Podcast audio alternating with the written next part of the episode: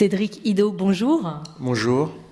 Le film La haine, l'un des films euh, qui a marqué euh, sur les jeunes de banlieue, commençait par cette phrase Le plus dur, ce n'est pas la chute, c'est l'atterrissage. Votre film La gravité commence aussi par une chute, celle de deux gamins. Pourquoi? Est-ce que c'est il y a un clin d'œil?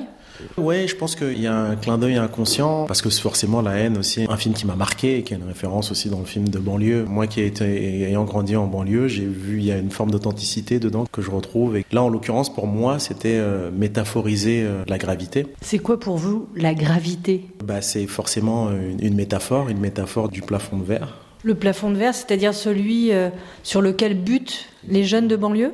Oui, totalement. Cette espèce de déterminisme social qui condamne certaines personnes à, ne jamais exister. Et en l'occurrence, dans le film, les personnages principaux ont des talents euh, probants et qu'en fait, ils n'ont jamais la chance de montrer leur talent au monde. Et là, en, en l'occurrence, dans le film, c'est la gravité, cette force qui les retient et qui les empêche justement de voir quoi que ce soit.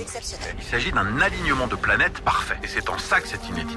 Cédric Ido, euh, la gravité commence euh, sur une trame narrative euh, que l'on peut reconnaître. Voilà, un délinquant qui sort de prison, qui retourne dans la cité, qui va retrouver deux amis d'enfance. L'un est handicapé depuis une chute et deal. Son frère est un athlète. Hein. Et puis sur ce schéma classique, vous le twistez avec du genre, presque du fantastique.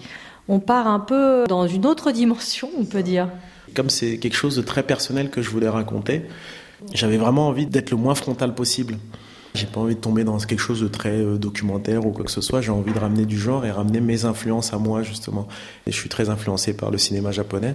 Je voulais ramener du code et puis euh, même du film de Yakuza euh, plus tard. Et avec les films de super-héros aussi, non? Parce que euh, moi j'y ai vu en tout cas une référence à Iron Man lorsqu'on voit le dealer handicapé qui customise son fauteuil roulant pour cacher de la drogue ou, ou même fabriquer un exosquelette. C'est ça.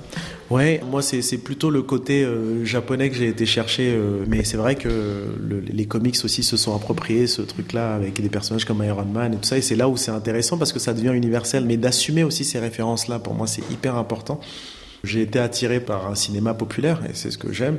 J'assume ça plutôt que de vouloir jouer l'auteur euh, torturé euh, uniquement. Soit vous vous adaptez, soit vous disparaissez. Les Ronin, qu'on est ensemble. Je veux pas qu'il arrive un truc à mon frère à cause de tes conneries. Cédric Ido, dans votre film, deux générations euh, s'affrontent. Il y a les trentenaires, c'est vos trois euh, héros.